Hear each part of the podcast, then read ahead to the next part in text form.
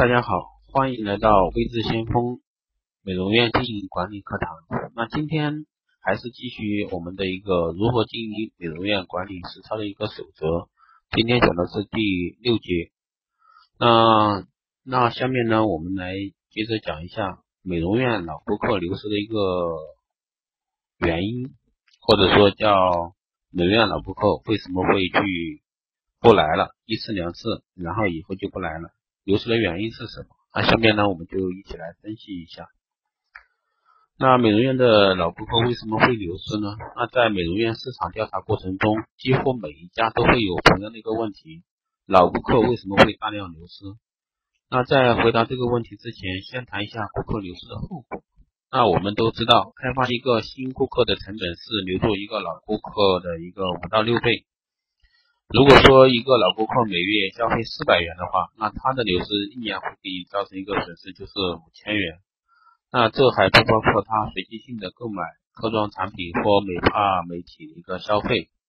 另外，潜在一个影响就更大。一般来讲，一个不满意的顾客会将自己不幸的遭遇向十到二十个人诉说，那这其中就按百分之二十的潜在客人因此不来消费的话，那每个人也按一年五千元来计算。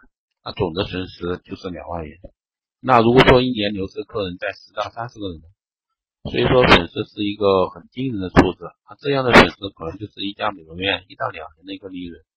那我相信各位美容院老板，各位美容院的方面的专家也相信也能看透这一点。所以说，怎么样去留住老顾客是非常重要的。那下面我们来一起说一下它的一个原因。那顾客为什么会流失？第一个，因价值低劣而流失。那价值呢，是产品质量在价格上的一个功能体现。以次充好的产品和服务会将顾客拒之门外。那由于顾客感到从产品和服务中得到的感觉低劣，缺乏超值的一个感觉，因而流失。那第二个呢，是因为服务系统残缺而流失。那服务系统呢，就是把产品和服务传递给顾客的过程。顾客到你的美容院来是接受服务，将面临许多环节，许多环节，如美容院所处的一个位置，顾客来时是否方便，有无停车位，对吧？预约电话是否通畅？顾客的一个消费资料是否保存完整？无论繁忙或空闲时提供的服务是否一样？那这一点的话，就是很多美容院就就做不到的啊，因为可能今天顾客特别多，然后服务就会打。这一点是很很难去把控。那新客和老客的一个待遇是否一致的？所以我们认为服务系统是良好经营的一个关键。那我们出问题的地方往往就是在各个环节上，所以要做好系统性的一个工作，就必须要进行科学的一个设计和积极的对员工提供适当的一个训练。那因为员工服务表现不佳而流失，那因人。人员流失而常常源于沟通方面的问题，不能进行一个有效的沟通，那很容易引起顾客的一个愤怒。常见的是因为员工流失的例子，包括对顾客没有问候或微笑，那传递不准确的一个信息，或者说缺乏应有的产品知识，那与其他员工聊天或打电话，以至于忽略对顾客的一个注意，那鲁莽或漠不关心的态度。那强硬的推销不得体、不卫生或太随意外表和装饰，那让顾客感到不快的一个语言沟通。那一般这些情况的发生是无意识的，主要也是因为员工不会有效的和客人进行一个沟通。因此，学习和了解沟通的方法对于美容师来说是一门迫在眉睫的一个训练课程。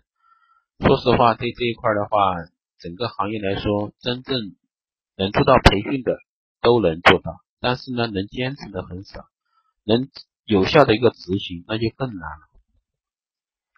那每个人对自己所获得的一个服务呢，都有些怨言。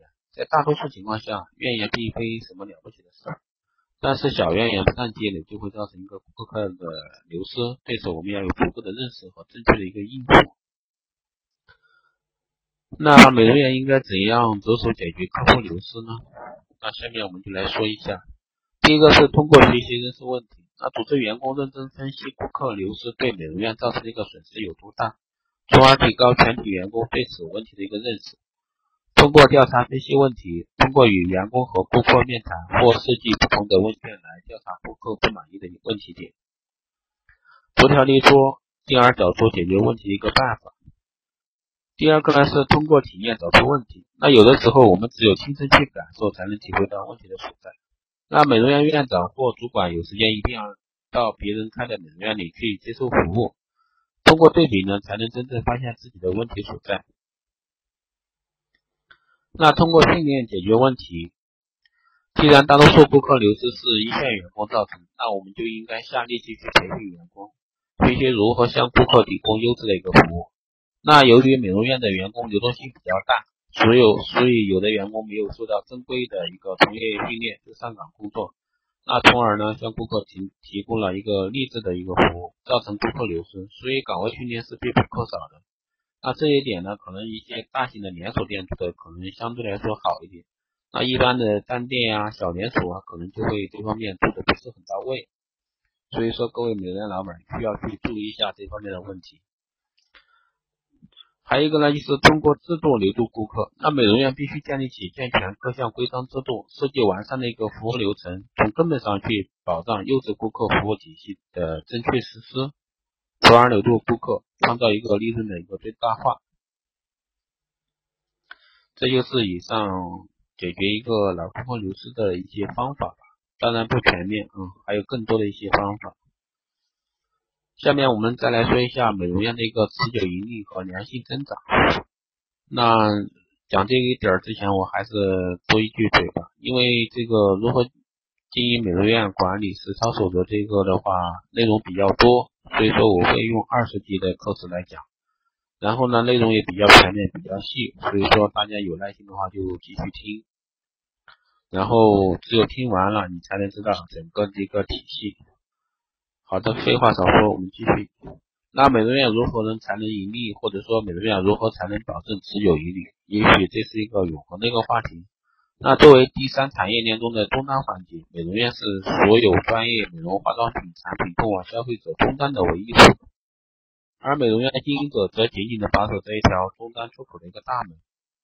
尽管美容院的一个经营者掌握着这样或那样的一个优势，但是由于缺乏一些科学的管理系统，或者说健康的经营方针，大多数美容院经营状况不堪理想。有人曾经对某城市的一个美容院做过一个跟踪调查，发现美容的新旧更替频率特别的高。那通常在商业商业零售领域，开一间一百五十平的便利店或百货店，至少可以坚持八到十二个月左右，才可能因为经营问题关门或者转产。而在美容业呢，一家新美容院在开业三个月后，因经营无法步入轨道而导致转让或者说停业的比例，要大大高于同为服务业的百货零售业。其实大家如果说都是美业的人士，可以观察一下。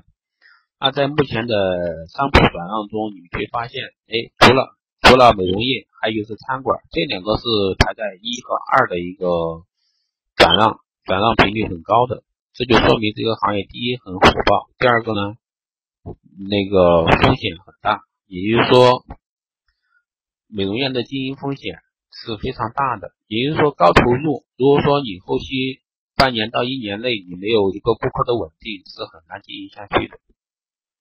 那美业美业的一个整体高速发展呢，又说明这是一个高盈利、高成长性的一个朝阳产业。那美容院也不例外，应该这是应该说是产业中收益最大的一个阶层。在美容院经营成功之度呢，成功度成功度之低，说明了一个什么问题？根据多年来与美容院业务的交往，同时通过调查，我们也发现这些不盈利的美容院均存在下列两种问题。第一个呢是缺乏服务力，第二个呢是缺乏销售力。更有甚者呢，相当一部分美容院是既无服务力也无销售力。那这样的美容院，如果不是在当地利用某种特权而生存的话，其经营情况都是可想而知的。所以说，美容院的黄金法则就是服务力加销售力等于持久盈利。这个其实我相信很多个美容院经营管理者都在做这一点，但是呢，真正执行到位的很少。要说持久的话就更难了。那上述法则呢，在国际或国内都有成功的案例，比如说像什么斯安利呀、美美丽田园呀、克里缇娜呀、佐登尼斯呀等等等等，太多了。像现代美容视频等，美容业呢是以一个服务为主的一个行业，行业的特色呢是强调服务。然而，任何一个服务性的行业，如果缺乏产品的知识，那缺乏销售产品的一个力度，那么这个行业的盈利性肯定是要打一个折扣的。那良性增长和非良性增长的一个概述，我们来说一下。那美容院增长的性质呢？比如说肌肉的增长、脂肪的增长和肿瘤的增长。作为经营者，必须分清美容院增长是属于哪一类的一个增长。那肌肉的增长呢，是健康的增长；脂肪的增长呢，是无害的增长；而肿瘤的增长呢，是威胁生命的增长。这里呢，就是举个例子啊。那良性增长就对美容院长期发展有利的一个增长，就像人体肌肉的增长是良性的，所以叫良性增长。那对于美容院来说呢，良性增长主要表现在通过知识技术性的一个增长来实现增长，比如必须通过建立研发体系、做事管理和营销人才的培育、培育、做事学习型组织建设等，那这些都是公司良性增长的一个基础环节，那必须予以充分重视。那今天呢，就是这些内容，第六节课时的一些内容，那就讲到这里。那我们下一期再来讲第七节课时的内容。当然，也欢迎大家提出一些意见和自己的一些想法。因为我还是强调一点，因为我是手机录音，我能做到的尽量是把我的语速降低、降慢，这样希望大家能听清楚一点。如果说有好的建议的话，都可以在后台私信我。好的，这一期节目就到这里，谢谢大家收听。